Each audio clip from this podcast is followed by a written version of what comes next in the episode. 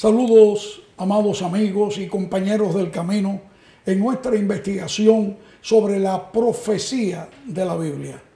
Gracias, ustedes han sido muy amables en acompañarnos a través de los 10 videos previos. Este es el número 11 de esta serie que, por cierto, el próximo video, el número 12, va a ser el último de esta serie de estudios basados en el capítulo 2 del libro de Daniel Profeta en la Biblia.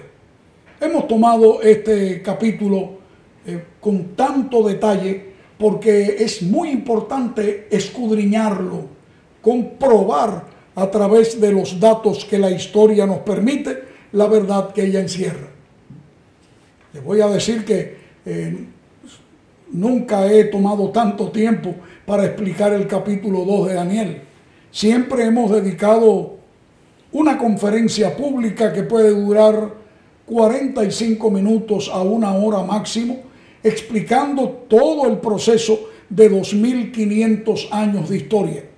Pero esta vez hemos preferido venir parte por parte con el fin de hacerlo más digerible, más fácil de entender. Por supuesto, esto va a requerir de cada uno de nosotros que podamos ver los vídeos completos. Por eso le inspiramos a que usted se suscriba de tal manera que usted los pueda ver desde el primero, el uno en adelante. Y va a ser la mejor forma de poder comprender, porque no se puede entender si no podemos verlo todo. Como ya hemos estado estudiando, esta profecía presenta el sueño del rey Nabucodonosor de Babilonia y a partir de ese imperio, babilónico, usted va a contar en la historia solamente cuatro, que se fueron sucediendo en la medida que uno fue tomando el lugar del otro y fue asaltando en guerra y tomando el lugar de otro. Babilonia, Medo-Persia, Grecia y Roma. Ya hemos estudiado todo eso. También hemos analizado que hay una última parte que tiene que ver con los pies de esa estatua que es una extraña mezcla de pedazos de hierro con trozos de, barro, eh, tiesto de barro, dice la Biblia originalmente. Eh, es como si usted martillara allí ladrillos y tejas y todo ese montón, usted lo, lo pone ahí algo tan inestable y sobre ese montón inestable está toda la estructura de la estatua de la historia humana. Pero allí, en ese momento, está por ocurrir algo grande. Es verdad que dice la escritura, según el capítulo 2 de Daniel en el versículo 41 en adelante, y lo que viste de los pies y los dedos, en parte de barro cocido de alfarero y en parte de hierro, será un reino dividido, mas habrá en él algo de la fuerza del hierro, así como viste hierro mezclado con barro cocido. Y por ser los dedos de los pies en parte de hierro y en parte de barro cocido, el reino será parte fuerte y en parte será frágil.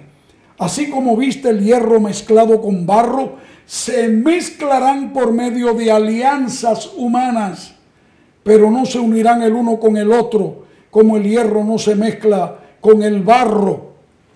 Por medio de alianzas, por medio de tratados de paz, por medio de convenios, pero la realidad es que aún los países de Europa, que son el resultado de esos reinos bárbaros que dividieron a Roma, y consecuentemente nosotros en América o en otros lugares que fueron colonizados por países europeos, el resultado fue el mismo. Estamos viendo que hay una división que no se logran unir ni por medio de la OTAN, ni de la ONU, ni por medio de la Unión Europea, eh, se mantiene, pero miren ustedes la situación que estamos viendo ahora con Rusia atacando Ucrania, se está anexando a Ucrania o esto va a traer una tercera guerra mundial. Nosotros no lo sabemos, solamente lo sabe Dios, pero de algo sí tenemos que estar seguros y es que Europa no podrá ser jamás un imperio unido para formar un quinto imperio universal. El quinto imperio universal, amigos, está destinado en el símbolo de aquella piedra que es cortada de un monte, no por mano humana, y viene como un meteorito surcando el espacio, surcando, ¡pa! y golpea allí los pies inestables de aquella estatua y la desploma y la destruye, al punto dice la Biblia en los textos subsiguientes, allí en el versículo 44 y 45, que vamos a verlo en pantalla para ayudarnos, cómo llega a cubrir y a llenar toda la tierra porque ese reino, amigos, representa el reino que Jesucristo establecerá en su segunda venida a este mundo. Es que en realidad Él lo enseñó y lo mostró que cuando todas estas cosas comenzaran a verse, el reino de los cielos está cercano. Vamos a ver esas realidades. Por lo tanto, yo creo en esto. Saben, si nosotros fuéramos a dividirnos eh, toda la profecía de Daniel capítulo 2 en un porcentaje, yo les diría que un 95, ah, conservadoramente, 95% de todo ese capítulo ya es historia. Lo único que falta es que venga esa piedra. Y si el 95% se ha cumplido, ¿por qué no se va a cumplir el 5% que falta?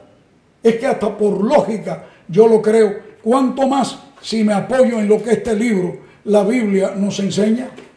No hay dudas, amigos. La venida del Señor está cerca.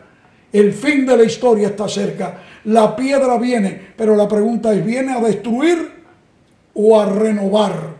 Es un punto que vamos a tratar en el video próximo, que será el último de nuestra serie, como ya hemos dicho. Pero quiero concluir diciéndote, le pido a Dios que te ayude que la paz de Cristo esté en tu corazón.